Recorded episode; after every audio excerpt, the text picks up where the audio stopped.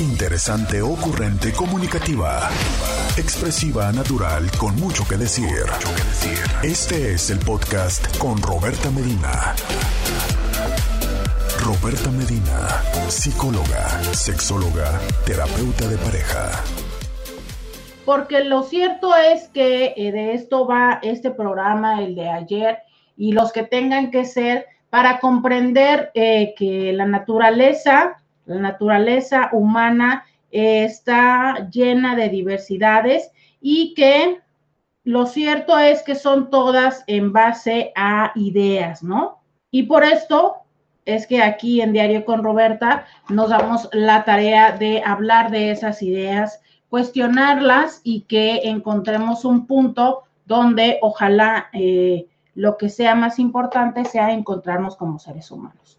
Ayer eh, se me quedaron algunos WhatsApps en el tintero, eh, por eso que les dije, hoy vamos a continuar con el tema y ya está abierta las redes sociales, ya está abierto el WhatsApp para que nos escribas y nos digas. Miren, eh, parte de lo que les estuve preguntando el día de ayer era qué mensajes, qué ideas han escuchado en su familia, ustedes tienen. Esto desde ayer ha sido eh, anónimo, no estoy diciendo los nombres de ustedes para no, pues bueno, por respeto, ¿no? Y este, ¿qué ideas tienen ustedes? ¿Qué ideas tienen las personas a su alrededor acerca de eh, la homofobia de las personas homosexuales? ¿Qué juicios, qué mitos han escuchado? ¿Qué realidades? Porque esta es una cosa muy interesante, ¿sabes? Las personas eh, no saben que los mitos son mitos hasta que probablemente se dan la oportunidad de investigar o cuestionarlos. Lo cierto es que vivimos como realidad de las cosas, ¿sabes? Eh, nos tenemos esta idea, ayer decía alguien acerca de que si son promiscuos, ¿no? O sea, nosotros lo vivimos como una realidad, ya lo decimos, alguien lo dijo, te hace sentido y te lo tomas como una realidad. Y es que así vamos construyendo nuestro esquema de ideas con las que nos enfrentamos a la vida. Entonces, muy probablemente para ustedes ni siquiera sea cuestionable todas esas ideas, sino son una realidad. Pero de esa realidad quiero que platiquemos hoy. Vengan sus comentarios. Voy a empezar leyendo uno que tengo del el día de ayer, que dice así. Anónima, buenos días Roberta. Mi esposo tiene un hermano que tiene dos hijos y dos hijas. Hace poco nos enteramos que dos de sus hijos son gays, eh, en una muchacha y un muchacho. Es un secreto a voces, pero como la familia de mi esposo son muy conservadores, como que estos muchachos se han apartado desde hace mucho de toda la familia y yo creo que es porque no quieren ser discriminados o señalados. La verdad son muy buenos muchachos, son muy buenos hijos con sus padres. A nuestra casa vienen con sus parejas porque saben que aquí no tendrán ningún problema ni serán juzgados. Aparte de que son excelentes como personas y seres humanos, más sin embargo, aún hay mucha discriminación contra este género. Saludos, Roberta. Eh, voy a irme a una pausa y con este mensaje que me mandaron desde ayer, que le quedé de eh, responder el día de hoy, quiero empezar hablando acerca de ciertos puntos que esta INTI nos menciona y que me gustaría ampliar un poco el concepto para ir quedando como todos los INTIs en una misma eh, idea, ¿no? Que igual y pueden ser un poco para, para algunos pueden ser conceptos, pero que creo que de alguna manera nos ayuda a organizar nuestra realidad. Vamos, vamos a la pausa y volvemos. Roberta Medina, síguela en las redes sociales ya regresamos, 664-123-6969 es el teléfono en el que hoy estamos platicando de estas prácticas, acciones que tenemos nosotros eh, que son identificadas como homofóbicas y que eh, básicamente eh, lo que nosotros estamos, a lo que se refiere la homofobia, es a estas conductas de rechazo, de odio, de desaprobación que tenemos hacia las personas. Mm, empiezo haciendo esta aclaración. Esta, esta Inti, a quien agradezco muchísimo el comentario que nos envió, eh, lo comenta como ese género. Creo que eh, probablemente los conceptos género, orientación, sexo, de repente pueden ser un poco complejos mixtos, ah, como incluso una línea muy delgada que eh, las personas, incluso te puedo decir, a veces las personas que nos dedicamos a esto de la sexología, a veces hasta también nos, llegamos a equivocar un poco en todo esto, ¿no? Y eh, si bien es cierto, son términos y etiquetas, de alguna manera creo que cuando llegamos a conocerla nos ayuda a entender y a organizar, que creo que finalmente esa es la razón por la cual eh, el hombre, el género humano, mejor dicho, el género humano le pone etiquetas a lo que va identificando, ¿no? O sea, le va poniendo nombres. Ya les dije yo que eh, voy a mañana, yo creo, darles esta clase de estos términos básicos, pero justo lo que creo es que eh, en este sentido del WhatsApp que nos manda esta, y esta Inti es, sí, la familia es uno de los sitios, por decirlo, por llamarlo como un sitio, que más dolor les cuesta a muchas personas de la comunidad LGBTTI. Porque la familia, aun cuando no te lo dicen, es evidente que tienen expectativas, que tienen ideas, que tienen un plan trazado para ti. Y lo digo aunque no te lo dicen, porque no es como que te pongan un calendario de para este mes tienes que hacer esto y tal. Pero sí está la idea de algún día vas a crecer, vas a conocer a alguien, te vas a casar, vas a tener hijos, ¿no? Vamos a, voy a ser abuelo o abuela y adivina quién me va a ser abuelo o abuela, pues tú, ¿no? Cuando yo sea abuela, cuando tú crezcas, cuando tú te cases, cuando, ¿no? Entonces, vamos teniendo esta idea quizá desde que empezamos a tener noción del lenguaje y de la comunicación que tenemos con nuestros padres. Entonces, ese guion está siendo escrito día a día con los comentarios abiertos de yo quiero que tú encuentres a un buen hombre o a una buena mujer que te haga feliz. Cuando tú tengas hijos, acuérdate que esto, cuando tú tengas hijos vas a entender lo que me estás haciendo, ¿sabes? O sea, todas estas eh, situaciones no explícitas, hasta las muy, muy explícitas, que tiene que ver con cuando, entre otras cosas, cuando ya llevamos a alguien a casa y que nos dicen, no, esa persona no nos gusta, o que empiezas a ver cómo se empieza a comportar la familia con las parejas de tus hermanos y dices tú, ah, caray, esto, este, esto pinta para que a mí se me complique o se me facilite. Entre todas esas ideas, el darnos cuenta de que no nos estamos acercando a ese modelo que mamá y papá quería, empieza a ser una cuestión eh, difícil, ¿no? Empieza a llevarnos a cuestionarnos si lo que yo estoy sintiendo y viendo es real o simplemente estoy confundido porque a lo mejor y muy frecuentemente inicia con los mejores amigos o amigas. No siempre, pero frecuentemente. Y entonces eh, empiezo a cuestionarme, ¿será que no es que esté, será que no es que me mueva el tapete, sino que es el mejor amigo o la mejor amiga o es con quien paso más tiempo o es con quien estoy en estas clases y demás. Entonces empieza el cuestionamiento, empieza la, incluso la intención de cambiar, porque claro que muchos y muchas lo llegan a tener, ¿no? Como voy a experimentar, voy a tratar de eh, ver si sí funciona con hombres o con mujeres según sea la situación empieza eh, la parte de reconocer que definitivamente, independientemente de cómo les fue en ese experimento, o si hicieron el experimento o no, porque hay quienes no llegan a hacer un experimento, porque ni siquiera cabe la duda. Eh, entonces, el proceso de aceptar, el proceso de empezar a considerar, voy a tener que decirle a mamá, voy a tener que decirle a papá, ¿qué va a pasar con esto? ¿Qué va a pasar con aquellos? Es un proceso eh, difícil, es un proceso la gran mayoría de las veces doloroso, es un proceso que puede llevar enojo, ¿no? De por qué yo he escuchado muchos chicos que dicen, es que ¿por qué no puedo ser, hasta ellos mismos lo llaman así, ¿por qué no puedo ser normal, no? ¿Por qué me tiene que gustar X o Y? Entonces, hay dolor, Y justo de ahí que yo les decía que muchas de las veces lo que a mí me toca ver más en la consulta es cuando ya tienen el suficiente valor y la suficiente certeza para acercarse a decirle a mamá o a papá.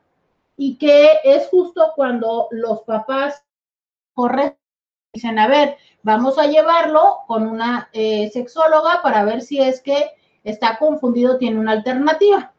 Y la verdad es que ojalá todos respondieran así, pero lo cierto es que hoy por hoy todavía hay quienes lo siguen corriendo de su casa, quienes los golpean o quienes los quieren llevar a un centro de internamiento para que los curen. Entonces, ante esta situación, la familia, la respuesta de la familia sí resulta determinante en muchos aspectos. A ver, perdona, sí resulta, pues es que no quiero decir eh, solo determinante porque, bueno, los seres humanos siempre tenemos la oportunidad de cambiar lo que hemos vivido, pero sí es eh, un impacto muy fuerte, ¿no? Como lleguen a responder. Y entonces estos niños que tú me comentas, que, mira, ¿cómo encuentran más compañía y aceptación en la casa de los tíos que de los abuelos o de los propios padres? Justo porque, solo porque no han cumplido con las expectativas. Porque a ver, ¿qué más han hecho estos chavos? Si tú me dices que son buenos hijos, que son buenos, este, que son buenos chavos, que son buenos estudiantes, ¿sabes? ¿Qué más han hecho? Solo el hecho de que eh, sus ojitos y su corazón se vaya hacia una persona de su mismo sexo y no de una persona del otro, del otro sexo, ¿sabes? A ver, es como, ¿en qué momento es que nos dimos cuenta quién te gustaba? Sean honestos, Cinti, si la mayoría el recuerdo, ve atrás, ve atrás en tu vida, ve más atrás de la primaria, de la secundaria, perdona, en, en, sentido contrario, ve más atrás de la, de la preparatoria, de la secundaria, ve más atrás de tus 10 años, a tus 7, a tus 5, a tus 4. ¿Cuándo fue que te diste cuenta que te gustaba alguien en kinder? Probablemente. Algún compañero del kinder, algún maestro, maestra del kinder, ¿sabes? O sea, esa edad qué, qué, qué maldad, qué, qué cosa pudiera ser reprobable, ninguna, ¿sabes? Es simplemente nuestro corazoncito y nuestros ojitos que dice, ay, qué bonito niño, ¿no? Es nuestro corazoncito que después de pasar mucho tiempo con ese niño o esa niña, eh, empezamos a quererle, empezamos a extrañarle. O a lo mejor no me junto con ese niño o esa niña, pero desde lejos le veo y digo yo, ay, qué bonita, ¿no?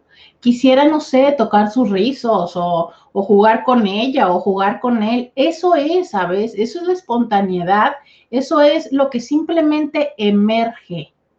Desde ahí vienen los cuestionamientos de por qué lo quieres cambiar, o sea, ¿por qué entonces a ti que cuando estabas en ese grado de inocencia te surgió que te gustaran los hombres?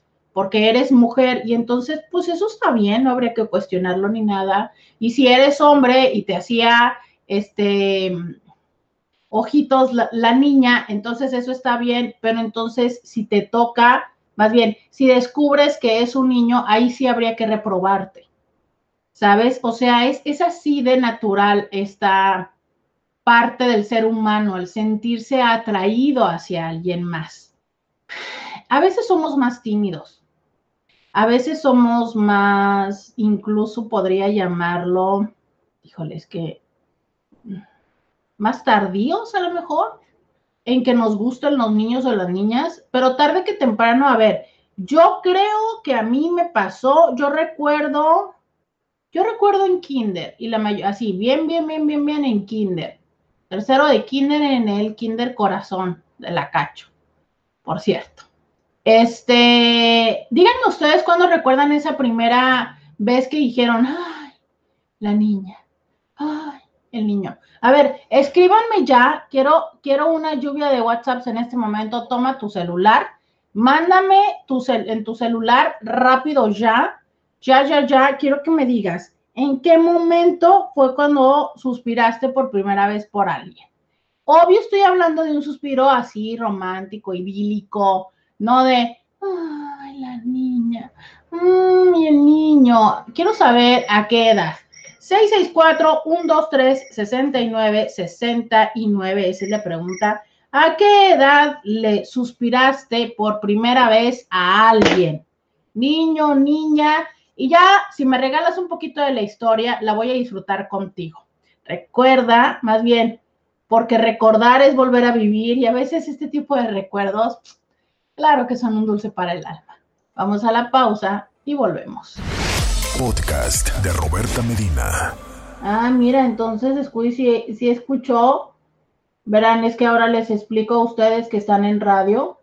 En Instagram me escribe un chico y me dice, dice, me encanta que puedas aventarte cosas tan profundas y netas y tú casual pintándote, porque mientras estoy platicando con ustedes, estoy preparándome para el día entonces regularmente estoy aquí, este, pues sí, pintándome, tomándome el café, a veces me peino, no es muy frecuente porque yo soy feliz de greñuda, y pues justo les decía que yo creo que este programa tendría que llamarse Despertando con Roberta, porque justo es mi despertar, que ya más tarde vieran que me aviento las cosas creo que más fumadas en la consulta privada. Pero bueno, por eso me dice Scooby que ya despierte. Eh, ya, ya voy despertando. Por eso siempre les digo que yo tengo que tomar café antes de venir con ustedes, porque si no, la historia se complica, se complica. Eh, eh, les pregunté, me fui a la pausa preguntándoles cuándo fue la primera vez que su corazoncito vibró, vibró por alguien. Alguien rápidamente me escribe en tercero de kinder y creo que es una mujer. alguien más me dice, ¡uh! Estaba como de cuatro o cinco años, eternamente enamorada de mi vecino puberto llamado César. Cada que escucho la canción de Life is Life, uy, me acuerdo de él. Uy, la canción de Life is Life, que luego como que, como que hip hopea, ¿no? O lo que ahora ya conocemos como rapear, hip hopear. Ay, Scooby, al ratito nos pones esa canción, vamos a recordar con Samara su enamoramiento de este puberto. Oye, pero me encanta que la chica, o sea, ella cuatro o cinco años enamorada del puberto, entonces yo creo que es de las que tuvo que haber salido a la cacería de Sugar Daddy de este fin de semana. Más o menos, ¿no? Más o menos ahí te, e, este fin de semana eran los que estaban en esta jornada de vacunación. Eh, por acá nos dice alguien, a los siete años, un niño que se llama Ramón, se me hacía tan guapo. Siempre suspiraba por él. Lo malo que a él le gustaba otra niña que era muy bonita y él me decía que era fea. Ahí empezó el trauma de fea. ¡Ah! No, Ramón te decía a ti que eras fea. Neta. Mira qué hijo niño. Oigan, es que saben que los niños son bien crueles. Los niños no tienen filtro y son muy crueles. A ver, es que yo creo que conforme vamos siendo adultos entendemos que hay ciertas cosas que literal, ¿no? Creo que así le decimos a los niños, eso no se dice, porque aunque, aunque sea, pues no hay por qué decirlo, pero a veces, eh, creo que aquí ya me estoy caminando otra vez a la Inti, pero a veces ni siquiera es porque sea, simplemente lo dicen porque saben que eso es algo que lastima, ¿no? Como cuando aprendemos a decir mensa. Yo hasta la fecha, es una palabra que conservo, ¿no? Pero cuando aprendes a decir menso o mensa, a todo el mundo menseas y llega un momento en el que ya ni siquiera se lo estás diciendo porque pienses que sea realmente mensa, sino porque es como la palabra. Creo que el mensa en, la infancia equivaldría al güey en la juventud. No, no sé, ¿qué opinan ustedes? Miren, me manda foto y lo me dice, yo era la del peinado de la chimoltrufia y la del moño era la bonita y el niño era Ramón, el que me robaba suspiros. Ay, la amo. No, o sea, me mandó la foto, literal. Está, están cargando el banderín de la escuela, entonces está ella.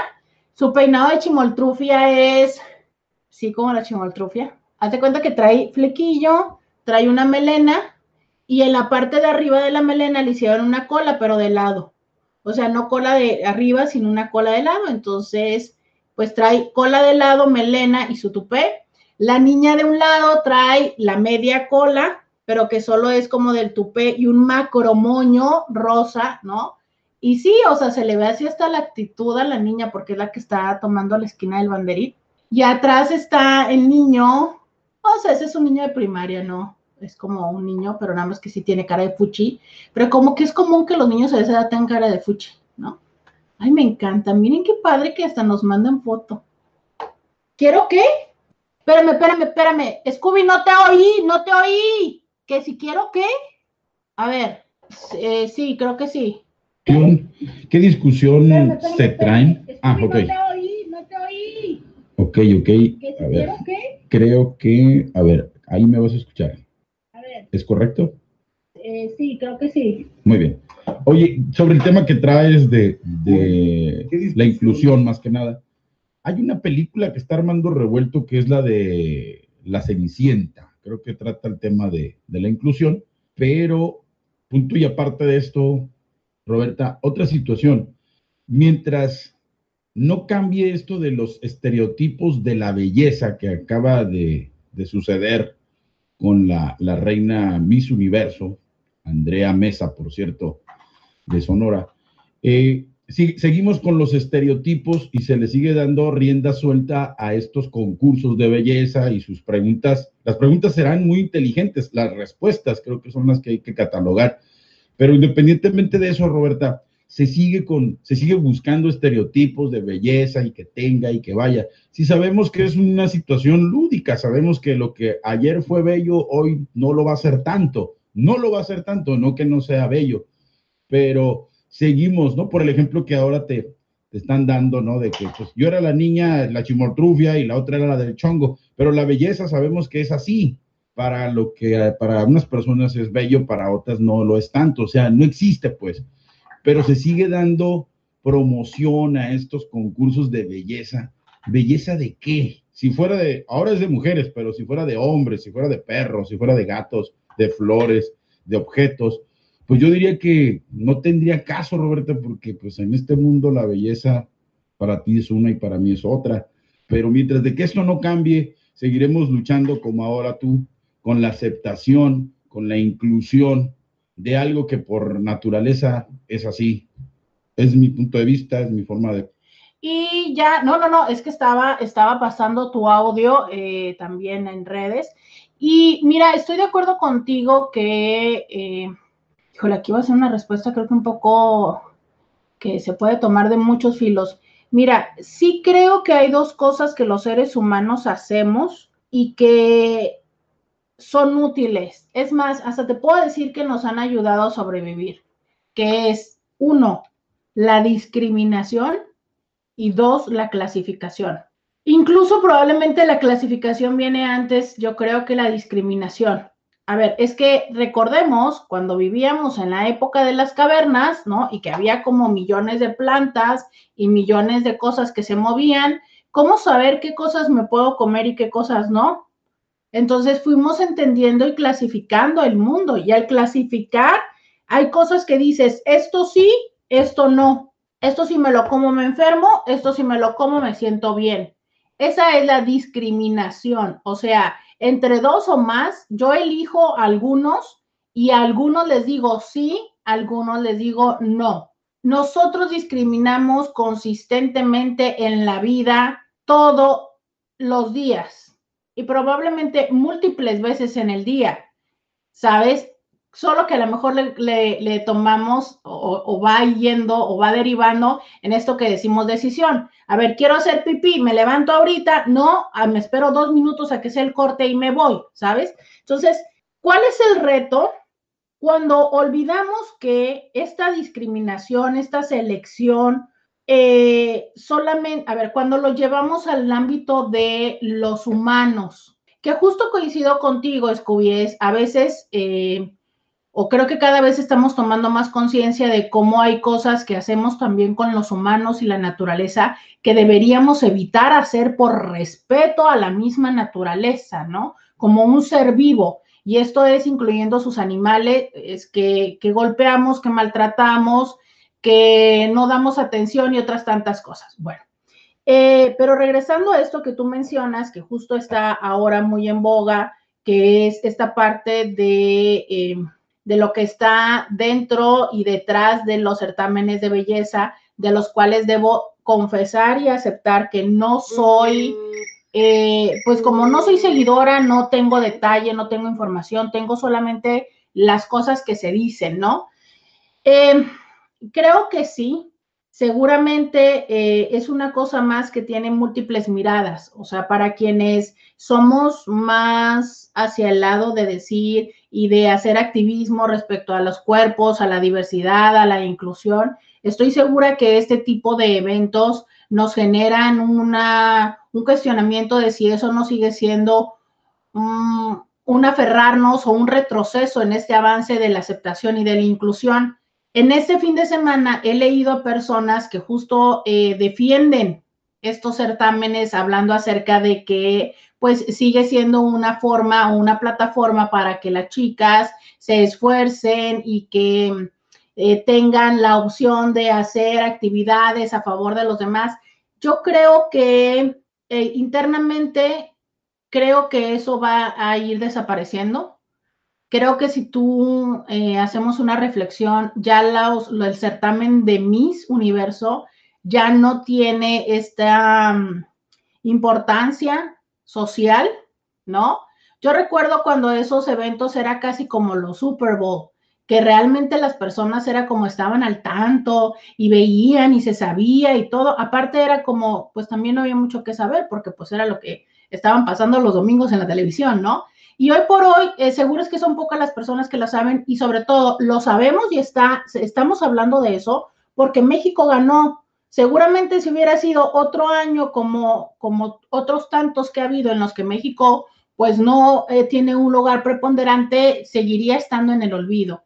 Entonces, yo sí creo que eh, hay un trasfondo también psicológico en todos estos certámenes, porque también los he visto en personas en mujeres eh, que les llaman señoras, ¿no? O sea, en mamás. También los he visto en mujeres curvy.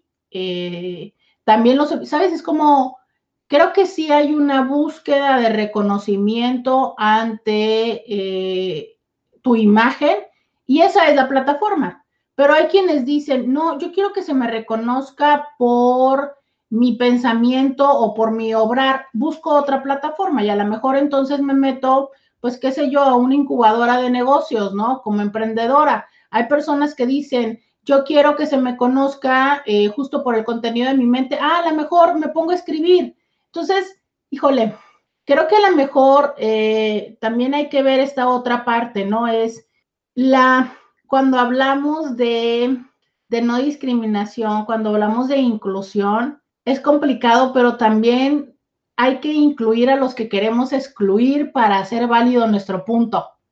No sé si soy clara con esto, pero es, creo que a veces también nos es difícil ver la otra parte de la moneda. Nos casamos tanto con una, nos casamos tanto con el feminismo, nos casamos tanto con, con el que el mundo no cambie, por no decirle machismo, pero con la forma tradicional que conocemos, que a veces justo lo que más propiciamos, más que aceptar y coincidir, es ah, un poco como divergir y ver quién se queda con la razón.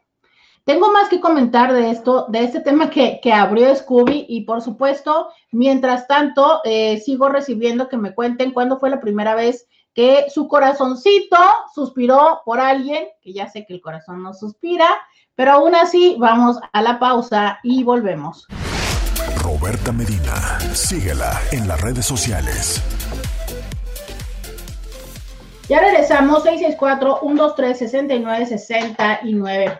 Eh, otra cosa que quiero rescatar de lo que ha dicho Scooby antes de, regresar a donde yo andaba es justo la parte donde sí, eh, mientras sigamos sosteniendo los estereotipos que tiene que ver con lo que ya conocemos, vamos a seguir discriminando y que eh, justo tiene que ver con discriminar lo no conocido, discriminar con lo que no coincidimos, ¿no? Entonces, la belleza realmente es algo tan subjetivo que no solamente tiene que ver con el tiempo y el lugar, porque geográficamente sabemos que aunque estemos en el 2021, lo que es lindo en Latinoamérica no necesariamente es lindo en Sudáfrica aunque hay ciertos estereotipos de nueva cuenta que se han globalizado, pero por hoy por hoy sabemos que es probable que sean distintos. A lo que quiero llegar es a que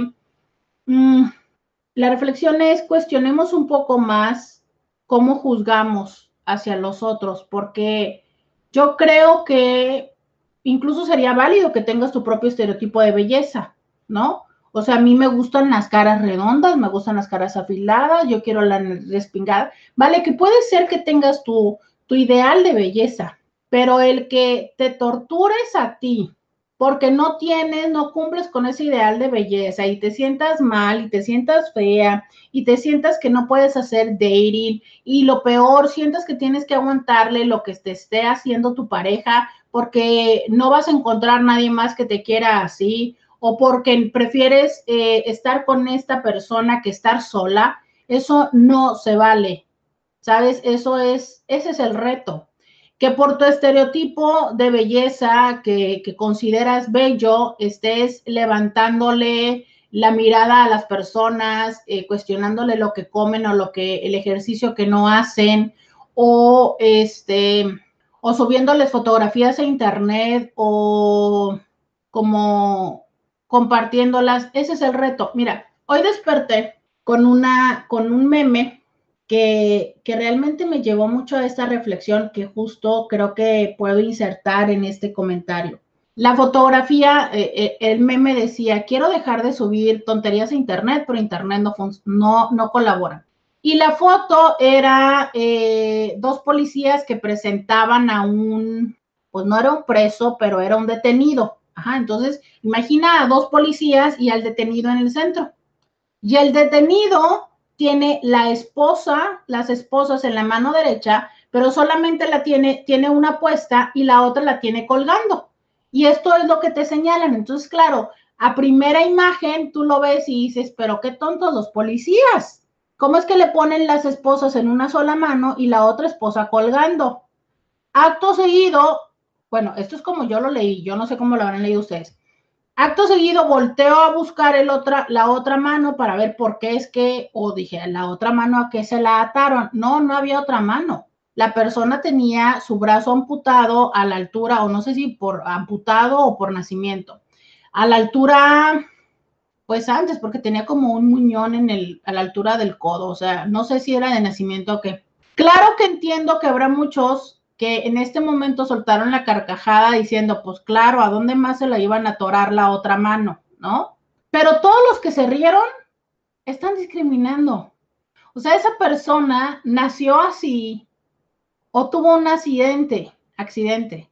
Y entiendo que se va muy cómico que le hayan puesto la esposa de un lado, pero es reírse ante la discapacidad de alguien más. Y hay discapacidades que son evidentes como esa y hay otras que no lo son.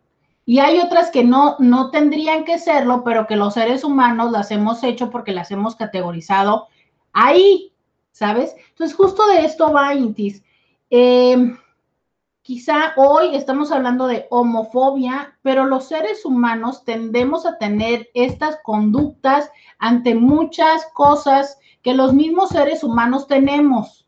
Entonces, Juzgamos a los que son homosexuales, juzgamos a los feos, juzgamos a los gordos, juzgamos a los que no tienen éxito, juzgamos a los que tienen el pene chiquito, a los que tienen muchas parejas, a los que tienen pocas parejas, ¿sabes? A todo mundo andamos juzgando.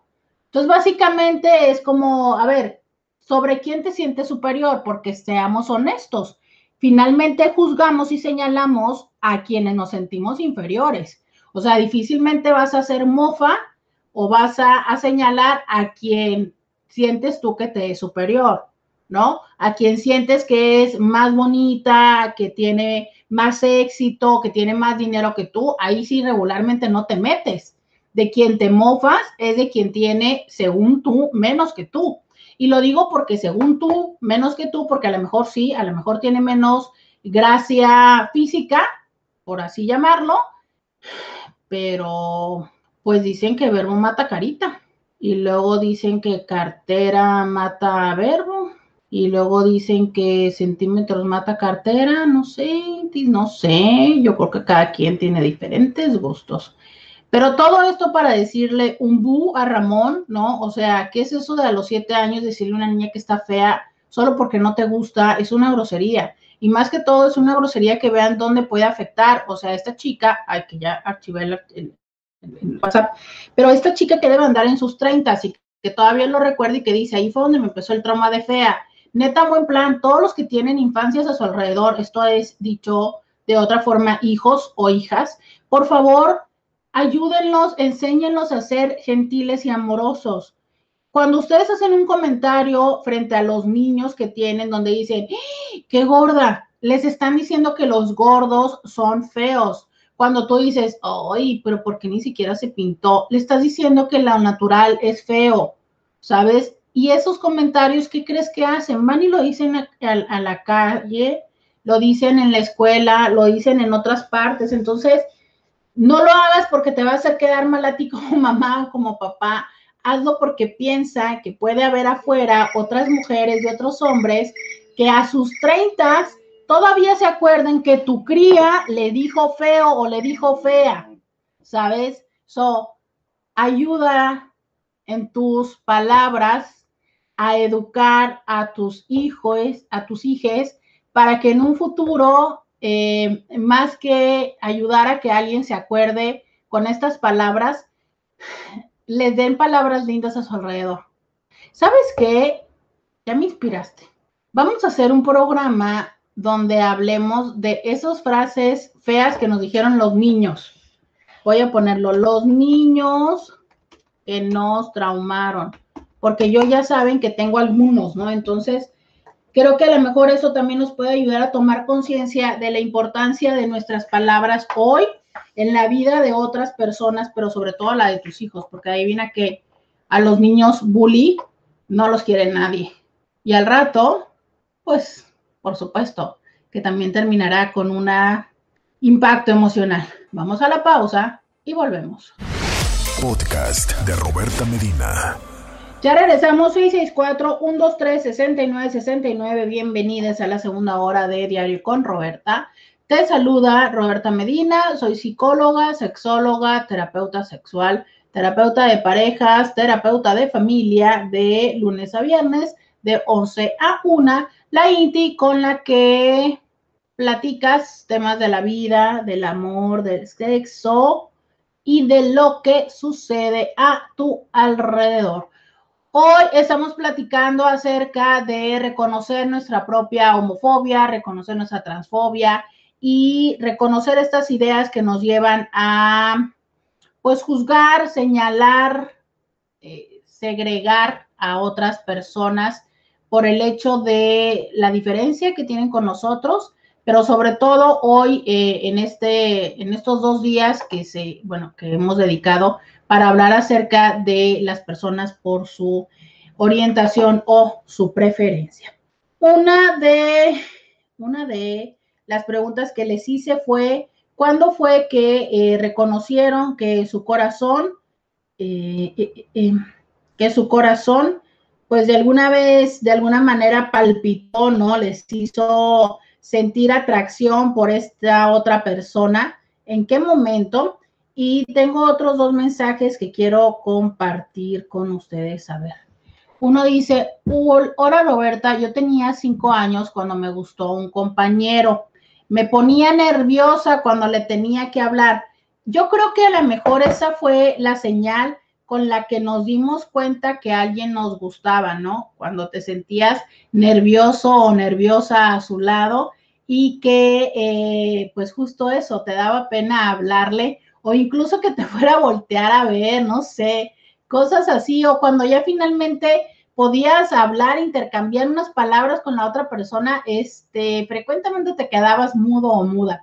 Entonces, eh, por acá dice alguien más en tercero de kinder. Justo les pregunto esto, ay, perdón, me mordí la lengua. Bueno, porque ya les había dicho que en tercero de kinder. Justo les pregunto esto, Intis, como llevarles a una reflexión de que cuando nos damos cuenta quién nos atrae, no, me, no, es, no, no están eh, presentes los pensamientos, no es una elección, o sea, no fue que te sentaste y dijiste tú, a ver, ¿de qué manera le voy a dar más en la madre a mis papás? ¿Cómo es que, no? ¿Por qué? Porque hay papás que incluso esto dicen, es que lo está haciendo por darme en la madre. me quiere dañar. A ver, no. O sea, es, es, su corazón hacia donde tiende, hacia donde se inclina, hacia donde va y no tiene nada que ver tú, no tiene nada que ver la historia de la familia. Y esto tenemos que tenerlo claro, dejar de estar haciendo de nosotros eh, la vida y la lucha de otras personas.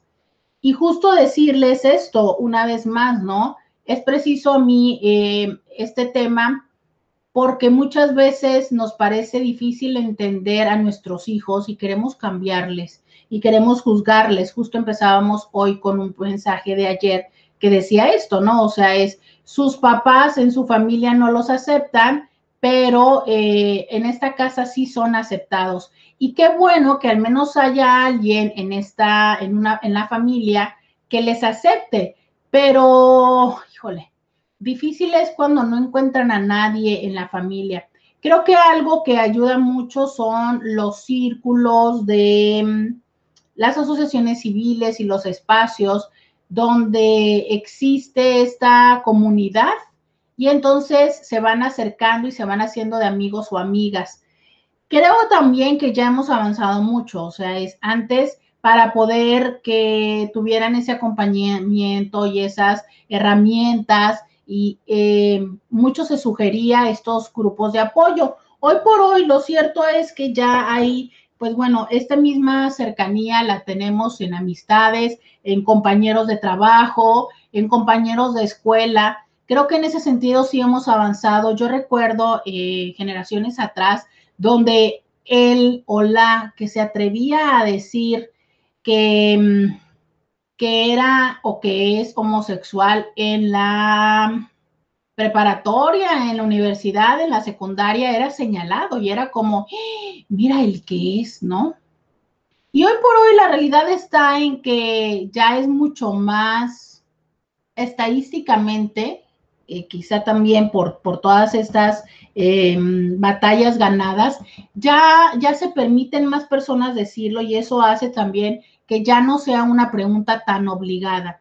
Pero este ejercicio de que recuerdes cuándo fue la primera vez que te sentiste atraído o atraída por alguien, me parece importante que lo tengas presente.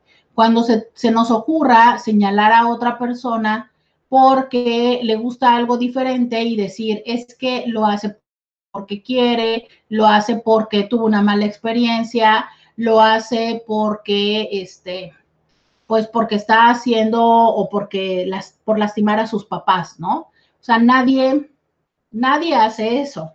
Justo esto me recuerda el conflicto que muchas eh, diferentes propuestas sexológicas tienen en torno de denominar, eh, cómo denominarlo, ¿no? Hay quienes le llaman preferencia porque justo una parte de su argumento es que tú puedes sentirte atraído a quien tú quieras, pero el hecho de que hagas o sea, vayas y te relaciones con alguien desde esa atracción, entonces ya es algo que prefieres, o sea, prefieres estar con alguien a no estar.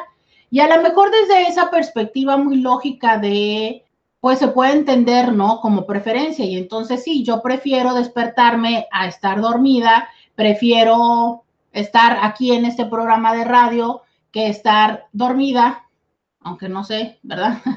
A veces las preferencias son más basadas en obligaciones, pero desde ahí se fundamenta. Pero justo este ejemplo que te acabo de dar es, si nos pusiéramos a analizar, ¿realmente lo prefieres o lo haces porque lo tienes que hacer? ¿Sabes?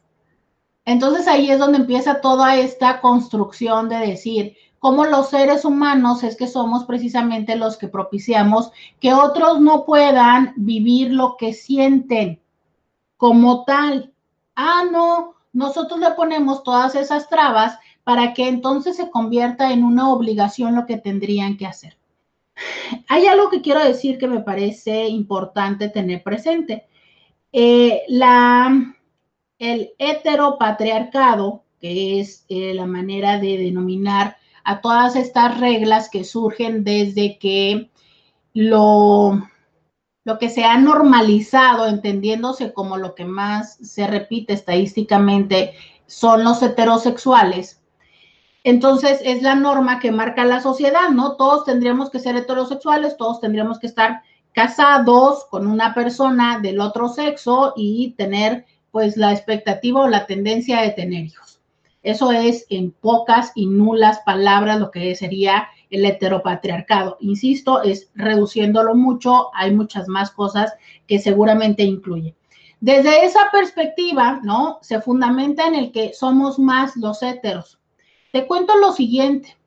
Se sabe que estadísticamente, y esto se sabe desde la primera investigación que se hizo en sexología por Master y Jones, no es cierto, por Kinsey, de la cual hay una película que te sugiero ver, se sabía que el porcentaje era eh, más o menos 15, entre 15 y 20, ¿no? Y ese porcentaje se sigue sosteniendo. Pero ese porcentaje estamos hablando porque cada vez dicen las personas, es que cada vez hay más. No, ¿sabes? O sea, no es así, es cada vez hay menos ataduras para que las personas no lo digan, pero siempre ha existido. Y esto me recuerda historias que muchos sabemos de muchas personas que están en nuestras familias, incluso de fulano o sutano, que siendo gays fueron por la sociedad o porque ellos decidieron eh, acatar estas normas sociales, deciden casarse e incluso tener hijos, ¿no? por el que socialmente no perder, pues a veces el estatus, pero a veces la vida misma, porque de no ser así, pues seguramente habrían este, sido víctimas de un, eh, de un crimen que le conocemos crimen de odio. Entonces, eh, de esto me recuerda esta película que está justo en este momento en Netflix, que habla acerca de la danza de los 41 tenía la tarea de verla ayer, pero se me olvidó, Pero justo de esto habla, ¿no? De una vieja historia del por qué. Ya ven que cuando los hombres cumplen 41 años siempre se les dice que esa es la prueba. Pareciera que el 41 se volvió sinónimo de gay. Y hay una vieja historia que habla acerca de esto en el porfiriato y de un baile y de otras cosas. Entonces está esta película, empecé a verla, lamentablemente me quedé dormida, no la terminé pero justo de esto va, en otros años, aun cuando se vivía, aun cuando se sentía, se, prefería omitir y obligarse a una vida diferente. Hoy por hoy ya no lo deciden, lo cual me parece mucho más honesto y sobre todo respetuoso, porque me ha tocado conocer a mujeres que eh, se han involucrado emocionalmente, se han casado con alguien y no lo sabían, ¿sabes? No lo sabían. Y entonces imagínate la sensación de engaño, de tener eh, la sensación de algo pasa, no le gusto a mi marido, no soy suficiente, ¿no? Imagínate eh, una vida así, cuando no tenía nada que ver contigo, tenía que ver con, una con su orientación. Conozco a muchas mujeres que han vivido frustradas ante ello y que al ser lo que comúnmente conocemos como tapaderas, pues viven con frustración mucha de, su experiencia matrimonial. Entonces, creo que hoy por hoy eh, es mucho más admirable y reconocible los hombres y las mujeres que deciden pues tomar el camino y evitar estos eh, pues intentos, ¿no? Que puedan lastimarles a ellos y a otras personas. Y por eso luego las personas dicen, es que son más, pero no son más. Lo que sucede es que hay más apertura para no tener que vivir en el closet. De ahí que surja esta frase del closet, ¿no?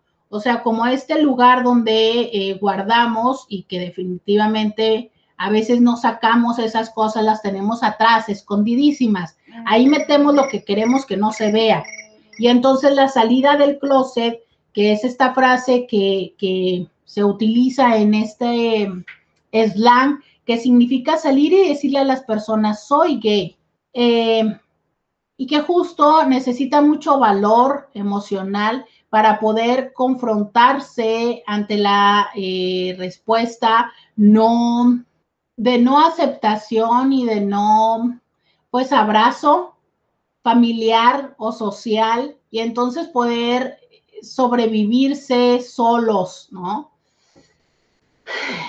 Todo esto porque lo que quiero decirles es, ojalá que fuéramos una sociedad donde no, deja tú, digo, ojalá que me encantaría que pudiéramos empezar por hacer fácil esa salida del closet a todas las personas, pero yo sí deseo que, que seamos una sociedad donde no haya closet.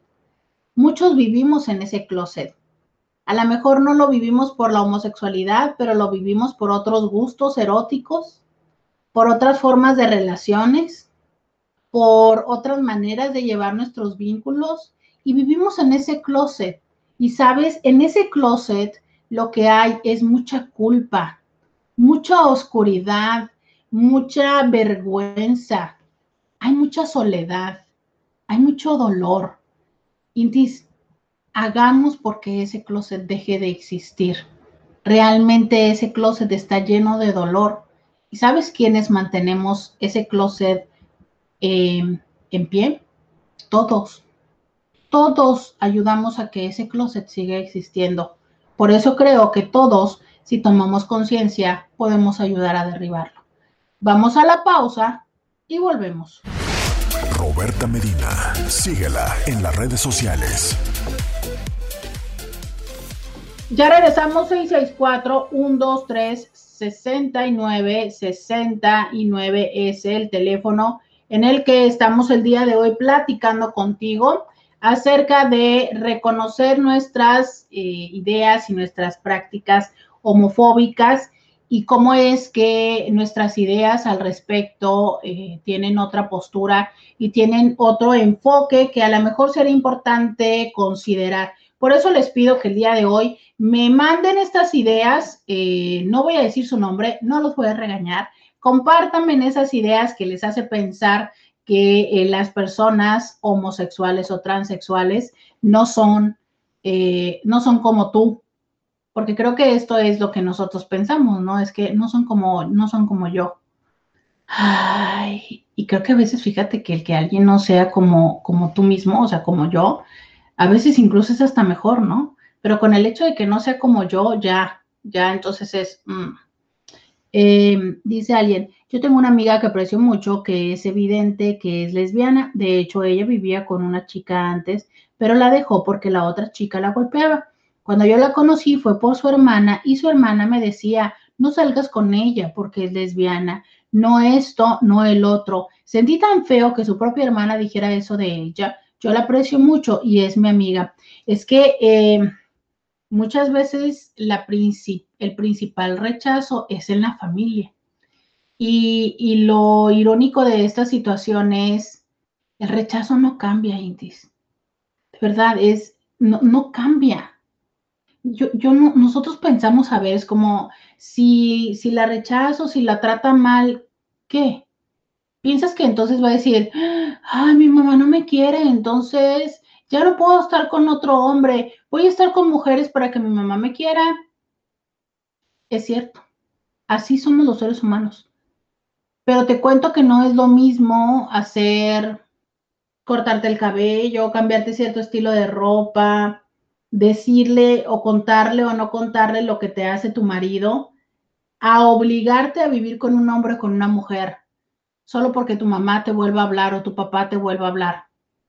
No, no, no es posible. Porque no nada más es acerca de con quién te acuestas, es acerca de con quién haces tu proyecto de vida, con quién quieres eh, dormir y despertar y hacer y soñar y construir de eso va, ¿sabes? No va solamente de una acción aislada, va de lo que me hace a mí ser feliz, de lo que me da la ilusión de en el tema de pareja. Eso no lo podemos reducir a me enojo contigo, te trato mal, te excluyo de la cena de Navidad y por eso vas a cambiar. ¿Sabes? probablemente lo único que estés haciendo es perdiéndote momentos significativos en la vida de tu familia. No sé si es tu hija o es tu hijo, tu hermana, tu sobrina, tu sobrino, ¿sabes? Es lo único que estás haciendo mm, para contigo y también dándole dolor. Ojalá y seguramente es que va a tener la fortaleza porque te voy a decir, las personas luego dicen, es que ¿por qué son tan así?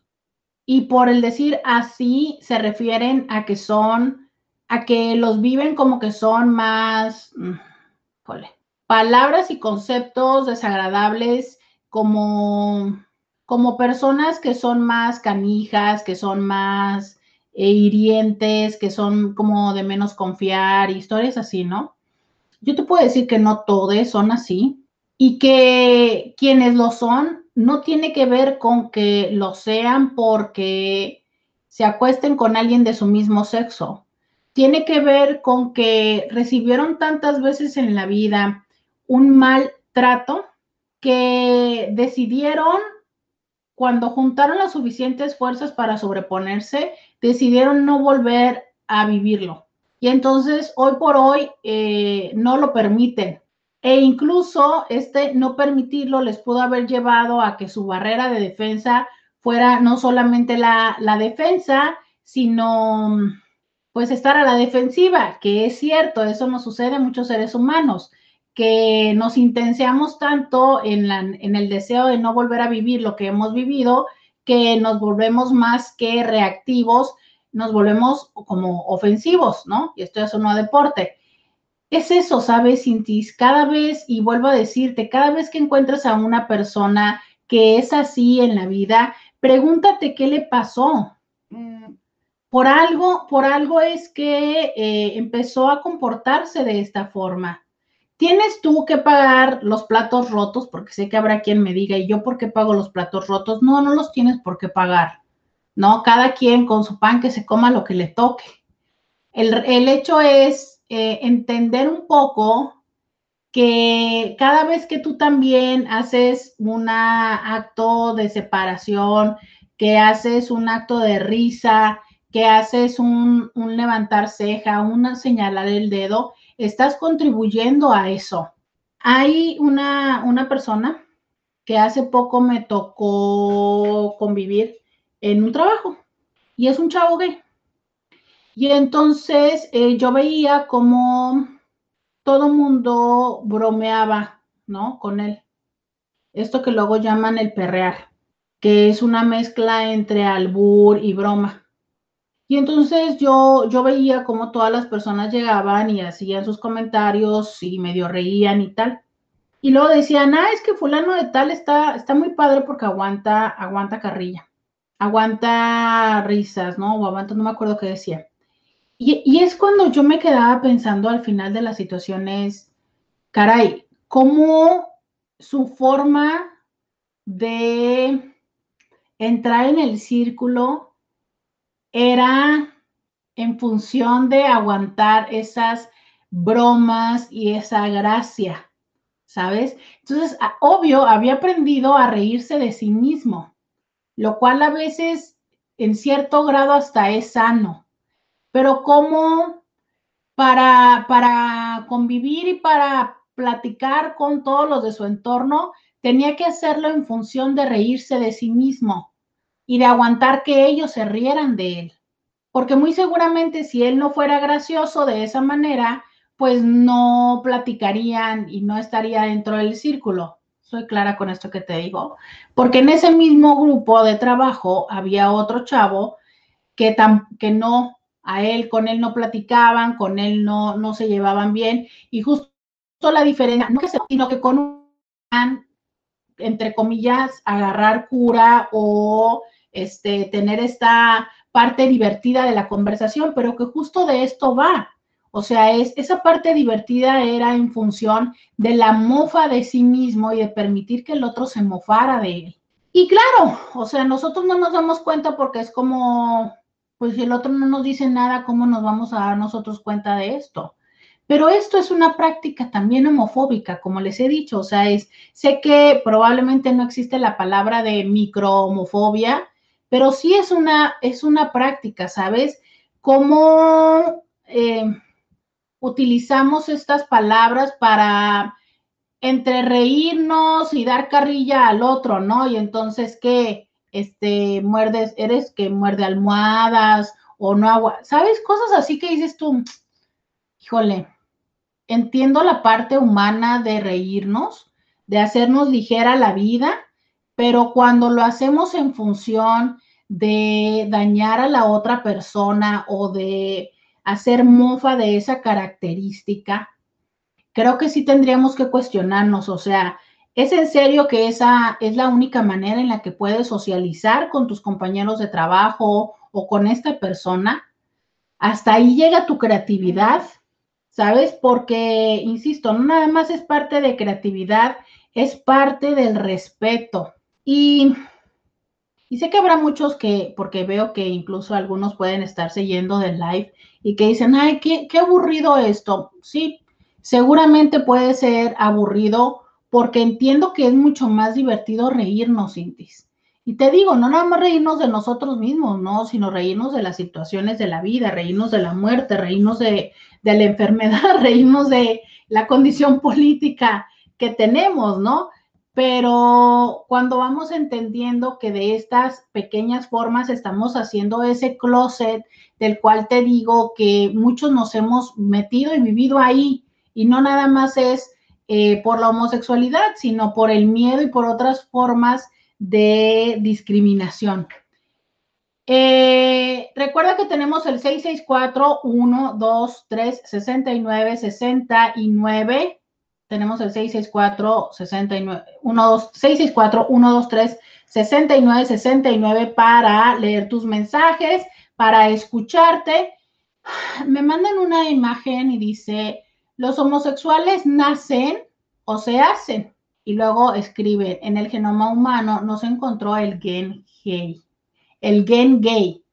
La determinación de la orientación sexual no viene incrustada en el ADN. Si usted se cree mujer siendo realmente hombre, su problema no está en la genética, sino en la mente. Y está firmado por Francisco Collins, científico y ex ateo genetista, director del genoma humano. Miren, primero lo que estoy viendo es, siempre verifiquen la información que les llega. Primer punto que estoy viendo, me parece que la primera parte de la imagen sí fue hecha por él y la segunda fue una incrustación de alguien más. O sea, lo que dice, si usted se cree mujer siendo realmente hombre, su problema no está en la genética, sino en la mente. A ver, esto tiene que ver con lo que decíamos ayer. Los hombres gays no quieren ser mujeres. No, o sea, de verdad, no quieren ser mujeres. Son hombres. Y les gustan otros hombres, se sienten atraídos a otros hombres, pero son hombres. O sea, no confundamos, ¿no? El que, el que te enamores y te sientas atraído de alguien no determina quién tú eres. Lo que determina lo que tú eres, eres tú mismo en una parte desde la identificación de, del género y la otra parte la determina tu condición genética, ¿sabes? A ver, ayer y hoy se ha hablado de la homofobia y la transfobia y hay que empezar a entender cuáles son las diferencias. Las personas homosexuales son personas que sienten atracción y que buscan formar una vida, porque justo de esto es la diferencia, de que se enamoran y les atraen las personas de su mismo sexo. Eso es ser homosexual. Pero estas personas se sienten mujer y se sienten hombre, o sea, se sienten lo que, lo que son ante la vida, ante el cuerpo que tienen y ante eh, lo que ellos piensan de sí mismo. Esto de ser homosexuales simplemente me atrae a alguien de mi mismo sexo. Y las personas trans, aquí sí hay una discordancia entre el cuerpo que tengo y lo que yo soy. Yo soy un hombre, pero mi cuerpo es de mujer. Yo soy una mujer y mi cuerpo es de hombre. Pero esto es eh, lo que nosotros llamamos transexual. Y bueno, en las propuestas más modernas es también transgénero, pero dejémoslo como transexual para que sea más sencillo entenderlos para ustedes en este momento. Y esto es independiente de si a mí me atraen hombres o mujeres. Una parte de nosotros es quien nosotros somos, otra parte es hacia quien nos sentimos atraídos y también el cuerpo que tenemos. Son diferentes eh, partes de nosotros, esferas, áreas, que a cada quien nos ha, nos ha sido dado algo distinto. Y esto es lo que compone todas esas letras que tú ves en el colectivo de la diversidad. Esta parte de lo del gen lo voy a dejar después de la pausa porque quiero explicártelo también, pero por lo pronto que quede claro, una vez más les digo, las personas que les gustan los hombres o las mujeres, esto es independiente quien nos guste de quien nos sentimos ser. Ténganlo claro, un hombre que le gusta a otro hombre no quiere ser mujer. Nada más quiere vivir su vida erótica y afectiva con otro hombre. Vamos a la pausa y volvemos. Podcast de Roberta Medina. Ya regresamos 664-123-69-69. Eh, a ver, nos dice por acá. ¿No? ¿No me escuchas? ¿No me escuchas? ¿Sí? ¿Me escuchas? Perfecto. Me dicen acá en Instagram. Ah, no, pero primero termino con lo del gen, ¿no? Ok, eh, dice eh, esta, esta persona que, bueno, ya no sé si volver a leer los títulos, porque, bueno, finalmente no deja de ser una imagen de internet y dice, en el genoma humano no se encontró el gen gay. La determinación de la orientación sexual no viene incrustada en el ADN. Ayer les comentaba que hay muchísimas investigaciones que intentan justo esto, encontrar una razón física em, incuestionable de la homosexualidad, como encontrar una explicación, sobre todo la cual se pueda revertir. Creo que uno de los errores es que están buscando el gen gay. A ver, si es que existiera un gen, este gen tendría que ser el gen de la orientación o preferencia sexual no uno determinante para los gays. O sea, ese gen tendría la información de, de quién te enamoras, ¿sabes?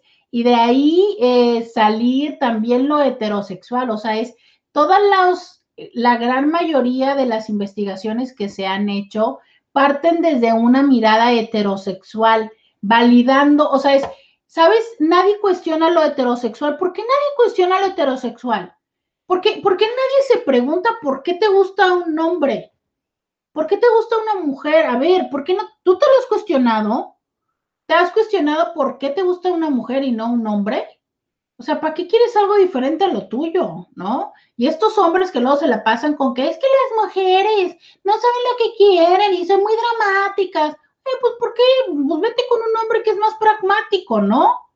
O sea, ¿por qué no cuestionamos la heterosexualidad? Esa es una verdadera pregunta. Y te estoy haciendo la pregunta, Indy. Escríbeme y contéstame en el WhatsApp.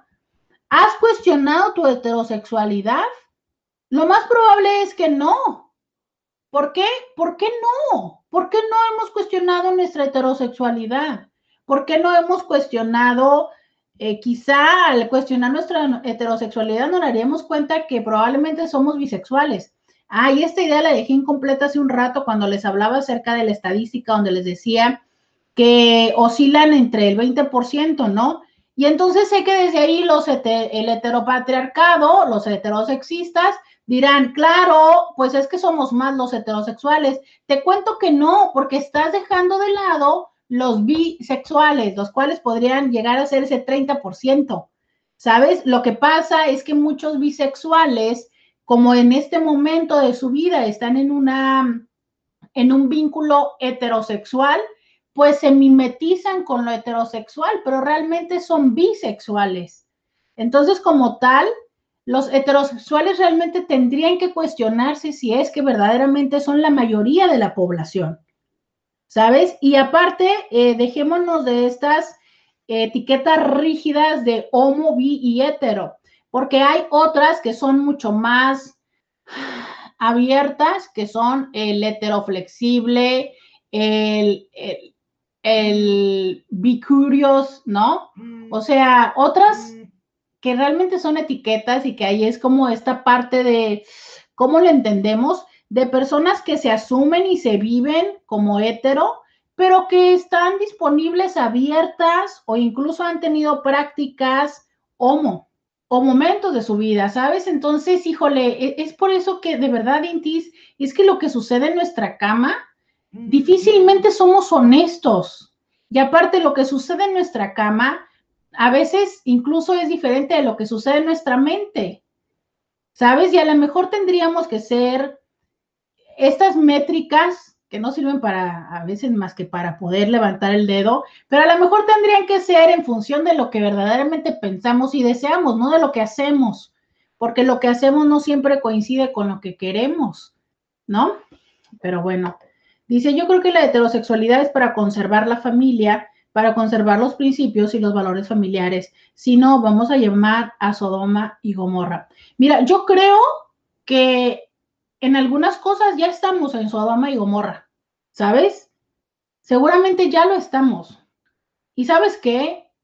Si llegamos ahí, no solamente fueron los homo, los trans, fuimos todos los que caminamos ahí.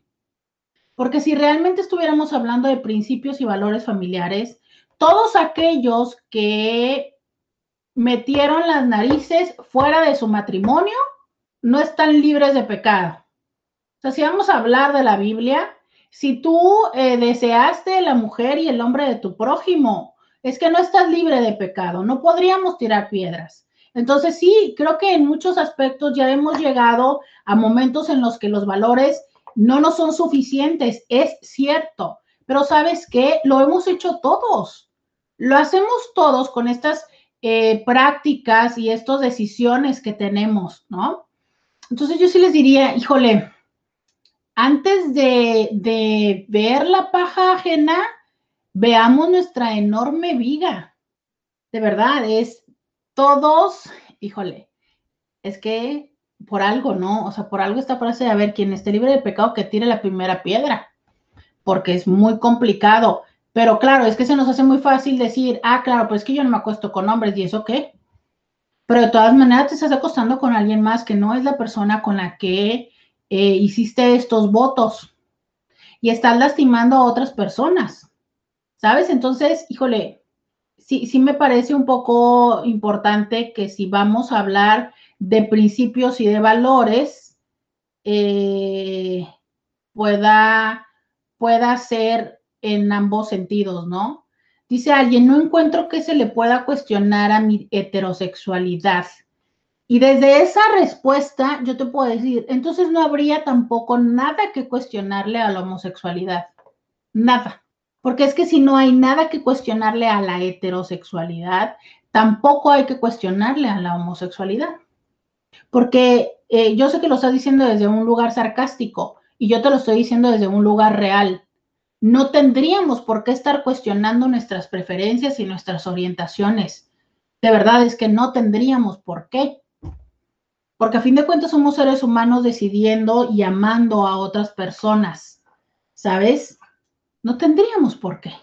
Pero claro, se nos hace muy fácil levantar la mano y decir, es que ellos esto, es que ellas esto por, ¿no? Dice alguien más, el que mandó lo del gen. Dice, dos homosexuales no pueden tener familia. Sería la extinción de la familia y de la creación. Bien, y entonces coincido contigo en el hecho de si no se puede tener familia. Pero también hay o habemos heterosexuales que no tenemos o no vamos a tener familia. Por decisión, por elección, por salud, por desgracia pero no vamos a tener o no hemos tenido o, conscientemente las nuevas generaciones se están armando de valor diciendo, no voy a tener familia. Y entonces eso sería reprobable. Esto también sería llegar a Sodoma y Gomorra porque los chavos están diciendo, no quiero hijos. Yo te puedo contar que una, un, un paciente que estoy teniendo ahorita en consulta, los morros están teniendo, hijo, yo creo que 30 años. Y desde hace tres o cuatro años dijeron, no vamos a tener hijos y el chavo se acaba de hacer la vasectomía a sus 30, desde un lugar consciente de no vamos a tener hijos, ¿no? ¿Por qué? Porque los hijos tendrían que ser un proceso, tendrían que ser una decisión consciente. Y los hijos hasta hace algunos años han sido una consecuencia de la vida, de ya tenemos tiempo juntos, de pues ya es lo que sigue, ¿no? O sea, de verdad es que si cuestionáramos esto, hay veces en las que no es mejor que hayan tenido hijos, porque no creo que todas las personas tendríamos que ser padres tampoco, ¿no? Y la otra parte es, tampoco es que se hable, o sea, no todas las parejas son para tener hijos, sino yo te pregunto, cada vez que alguien tiene un amante o una relación extrapareja de neta, ¿es que está buscando tener hijos? No, ¿qué está buscando coger? ¿Y qué van a hacer? A coger, ¿no? O sea, seamos honestos, Intis, es que la mayoría de las veces que cogemos, no tenemos hijos. De verdad. Si no, ¿por qué crees que existe tanta empresa e industria anticonceptiva? Mm. Porque la gente vive su erotismo por el placer, no para reproducirse. Ah, caray, ya me pasé de la pausa. Vamos a la pausa, Scooby. Volvemos. Ya me emocioné. No estoy enojada, Scooby. No estoy enojada. Vamos a la pausa. Podcast de Roberta Medina.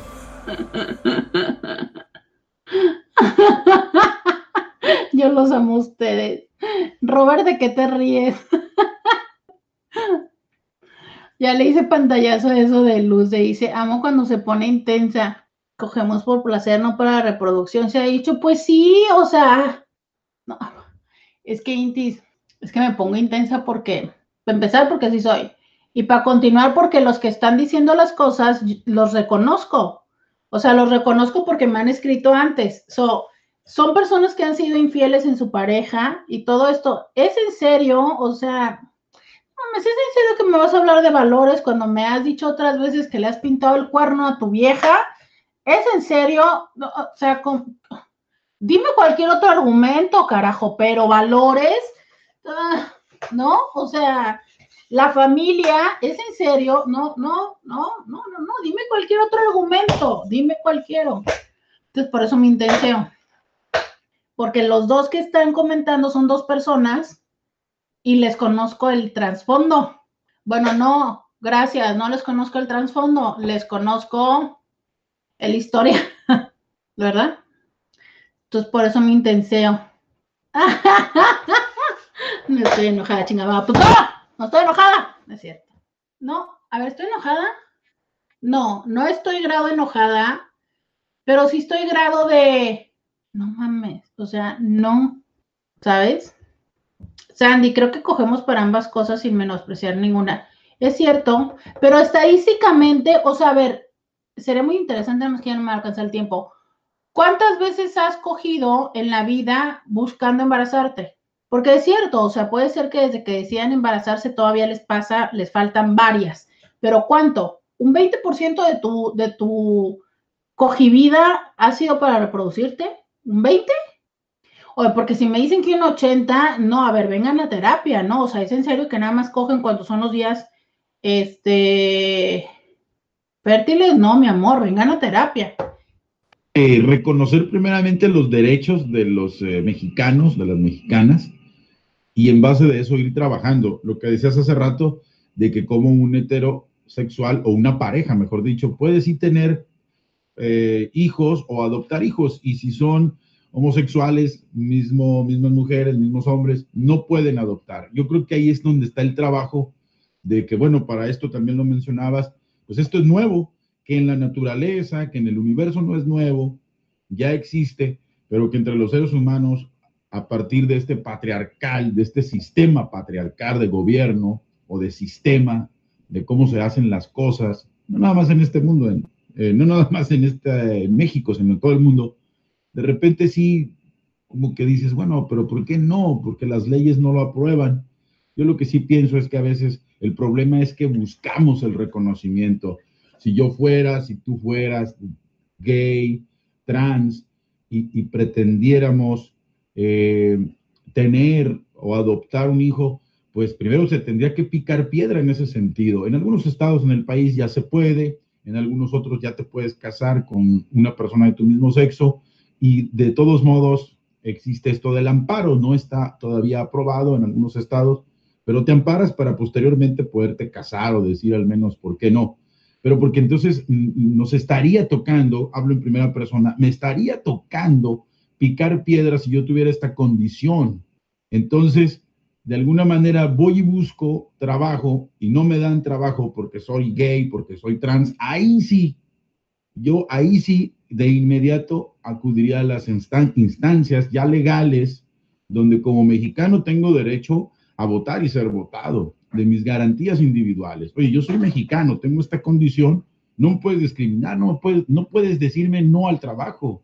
Ya teniendo el trabajo tampoco me puedes decir que no. Ahí hay dos cosas que de repente sí hay que poner en la balanza y que pues se debe respetar a todo ser humano y sobre todo ahí están las garantías individuales y que de alguna manera pues sí hay que también ponernos en sus zapatos lo difícil que hay que ser, que debe ser y que pues a veces el reconocimiento es el que buscamos con esta condición y que muchas veces no se nos da, pero hay que picar piedra. Entiéndase como hay cosas nuevas este sistema económico patriarcal o este sistema de gobierno patriarcal no alcanza, no alcanza a vislumbrar. Muchas gracias, Roberta. Y fíjate que eh, en esta parte, Scooby, coincido contigo en el hecho de cómo socialmente nos hace falta eh, abrir estos, ¿cómo decirlo? Abrir o trabajar en estos huecos legales, ¿no? Que de alguna manera se fueron se fueron haciendo al asumir que solamente eh, lo hétero era lo que regía. Y a ver, a lo mejor, bajándome un poco de, de toda esta emocionalidad, quiero decir que probablemente tampoco en un origen fueron discriminatorios. O sea, me imagino, ¿no? Así como te lo pintan en, las, en, los libros de historia y en las películas, ¿no? A quienes hicieron la constitución, Perdónenme la vida, no se me da la historia, lo lamento, pero lo bueno es que este no es un programa de historia. Pero no sé, me imagino a la corregidora, a quién más escribió la constitución. Sóplenme, por favor, ayúdenme que me quedan cuatro minutos para terminar esto. Benito Juárez, no, Benito Juárez no lo escribió. ¿Sí lo escribió Benito Juárez? Este, pues a esos señores, a los que escribieron la constitución, que no fue Venustiano Carranza. Mm no me acuerdo, perdón. Qué vergüenza, qué vergüenza, por favor. Eh, díganme en qué canal están pasando cuarto de primaria porque lo tengo que volver a cursar. Ay, mi vida. Este. Dice Lina acá, sí, la de 1917, pues sí, pero díganme quién. Bueno, en fin. Yo me imagino a estos señores en 1917, ¿no?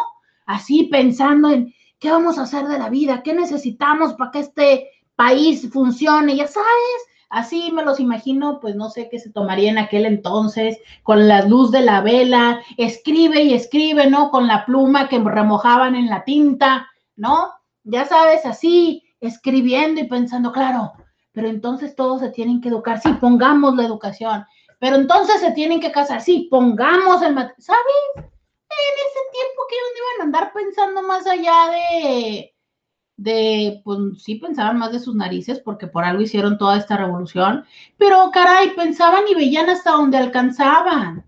Y lo hicieron de una probablemente buena voluntad. Yo no los veo pensando decir, pero vamos a poner matrimonio para qué? Si son dos hombres y dos mujeres no puedan. Sí, sí, ponle, ponle. No, güey, no, no, ¿sabes? O sea, vieron hasta donde alcanzaban.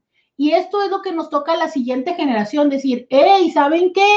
Esto no está incluido, órale. Y la siguiente generación va a venir a decir, hey, se les pasó esto, oigan, pero es que ahora existe esto, vamos a ponerlo. Y así lo hemos tenido que ir poniendo porque así somos la humanidad.